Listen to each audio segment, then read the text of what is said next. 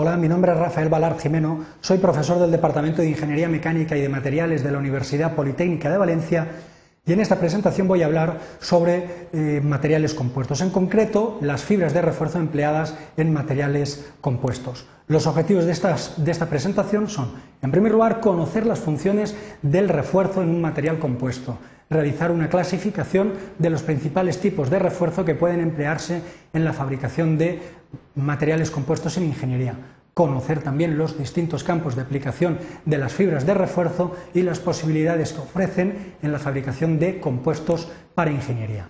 Eh, a lo largo de esta presentación veremos una breve introducción sobre la importancia de las fibras en los materiales compuestos, hablaremos de las funciones del elemento de refuerzo y seguidamente realizaremos una clasificación de las fibras de refuerzo en dos grandes grupos, fibras de naturaleza inorgánica y fibras de naturaleza orgánica. Al final realizaremos unas consideraciones finales con los aspectos más relevantes de la presentación.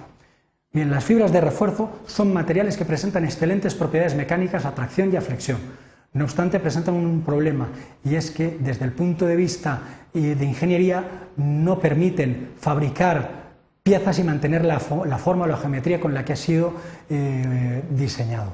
Las fibras de alto rendimiento mecánico que nos ofrecen las tecnologías textiles, aramidas, copoliaramidas, eh, fibras de polímero de cristal líquido, junto con algunas fibras metálicas y cerámicas, nos da un conjunto de materiales que pueden ofrecer propiedades mecánicas eh, muy interesantes, rigidez, resistencia mecánica, resistencia térmica.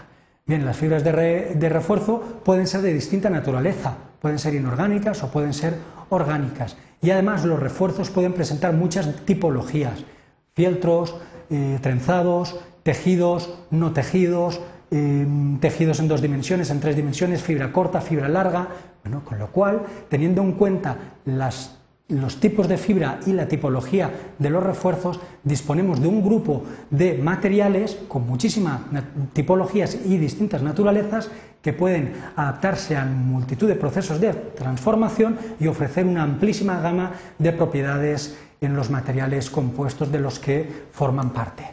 Las funciones del material o el elemento que se utiliza como refuerzo son fundamentalmente aportar propiedades mecánicas resistentes.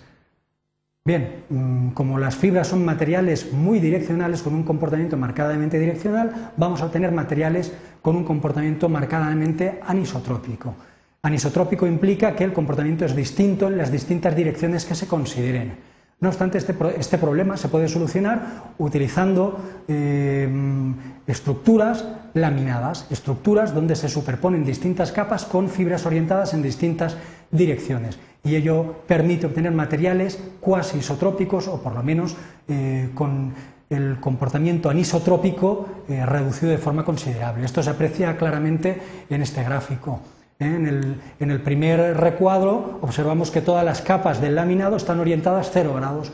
Pues efectivamente obtendremos buen comportamiento en esa dirección, pero un marcado comportamiento anisotrópico, es decir, se comportará de forma distinta en el resto de las direcciones. En el siguiente laminado ya disponemos dos capas orientadas a 0 grados y dos capas orientadas con las fibras a 90 grados. Eh, obviamente las prestaciones globales son inferiores, pero incrementamos ligeramente la isotropía en el material. En el siguiente caso tenemos cuatro capas orientadas a 0, 45, menos 45 y 90 grados. Perdemos propiedades globales en una sola dirección, pero ganamos en isotropía. Y por último, en el cuarto de los laminados disponemos de una estructura eh, reforzada con fieltros o fibra cortada, eh, donde las fibras están distribuidas de forma aleatoria y obtenemos una estructura prácticamente isotrópica, cuasi isotrópica. Bien, veamos cómo podemos clasificar las fibras de refuerzo en materiales compuestos. tenemos dos grandes grupos, las fibras inorgánicas y las fibras orgánicas. Las fibras inorgánicas se caracterizan, bueno, entre otras tenemos la fibra de, vidrio, las fibras metálicas, las fibras cerámicas, etc. Se caracterizan por una elevada resistencia mecánica, muy buena rigidez, puntos de fusión elevados, lógicamente, debido a su naturaleza, estabilidad térmica muy elevada, son materiales no inflamables, muchos de ellos suelen ser frágiles, sobre todo los que tienen naturaleza cerámica, y presentan un comportamiento interesante frente a ambientes corrosivos, pueden trabajar a altas temperaturas. Por contra, las fibras orgánicas se caracterizan porque son materiales donde se ha mejorado muchísimo la resistencia mecánica al ordenar eh, las cadenas poliméricas y aumentar la cristalinidad, incrementar el peso molecular o longitud de la cadena y sobre todo también la interacción eh, entre las distintas cadenas poliméricas. Ello da lugar a un grupo de materiales de origen orgánico que ofrecen muy buenas propiedades mecánicas, en algunas ocasiones incluso comparables a algunas de tipo cerámico y sobre todo las orgánicas tienen pesos muy bajos, son muy, muy ligeras. Entre las fibras inorgánicas destacan las fibras de vidrio, las fibras de boro, carburo de silicio, las fibras de, acero. Merece la pena destacar la fibra de vidrio y en, comparación con las características del acero. El acero es uno de los materiales más empleados a nivel de, ingeniería, en construcción, etc. Presenta una densidad en torno a 7,80 gramos por centímetro cúbico y un módulo en gigapascales de cerca de 200. ¿Vale? Esto nos da un módulo específico, que es el cociente entre el módulo y de la densidad, de 25,4. Bien, si lo comparamos con los valores de la fibra de vidrio, por ejemplo, la vidrio E, presenta un módulo eh, de 75 que es notablemente inferior al módulo del acero, una densidad notablemente inferior a la del acero, 2,58, y si nos fijamos en el módulo específico, presenta un valor de 29,1. Es un valor algo superior al del acero, lo cual quiere decir que si bien en términos absolutos es inferior en prestaciones al acero, en términos relativos, teniendo en cuenta el peso, llega incluso hasta ser superior.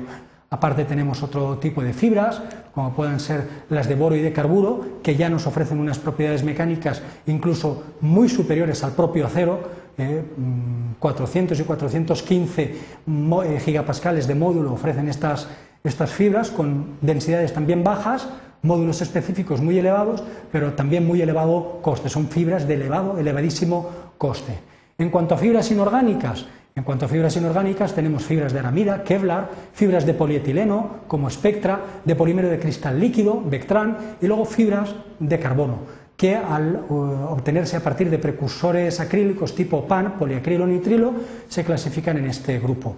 En cuanto a características, pues las fibras de carbono ofrecen unas propiedades que son muy interesantes.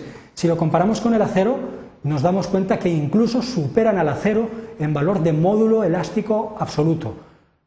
295, 235, 520. Y si tenemos en cuenta también la densidad, o tenemos módulos específicos pues muy superiores a las del propio acero. El del acero está en torno a 25 y con las fibras de carbono oscilan entre 130 y 265. Son valores importantes.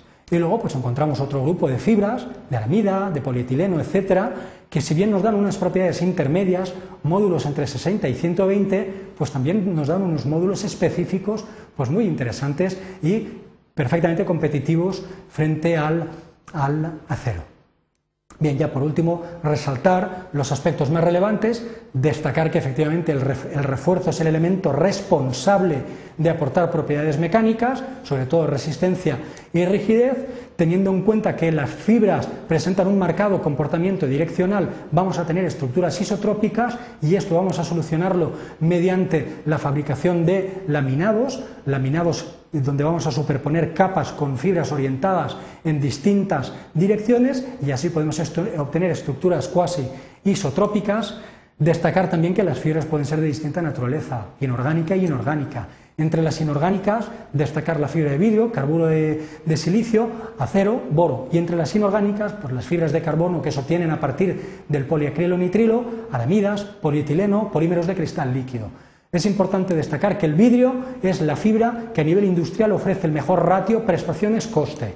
Por otro lado, las fibras de carburo de silicio, acero y boro se emplean, son de coste elevadísimo y se emplean para aplicaciones en altas temperaturas. Las fibras de carbono son las que ofrecen mayor rigidez dentro del grupo de orgánicas y el resto de fibras de aramida, polietileno, LCPs se utilizan cuando necesitamos una resistencia a impactos, absorción de energías pues, eh, superior.